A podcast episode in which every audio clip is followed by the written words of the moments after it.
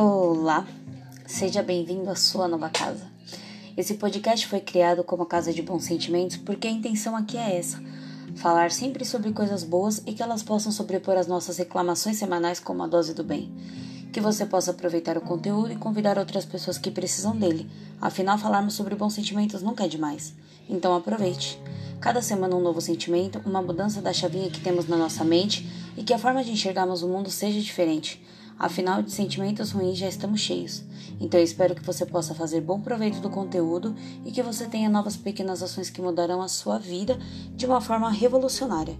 E a sua forma de enxergar as coisas também possa mudar. Então seja bem-vindo e sinta-se em casa, porque afinal ela também é sua. Até já!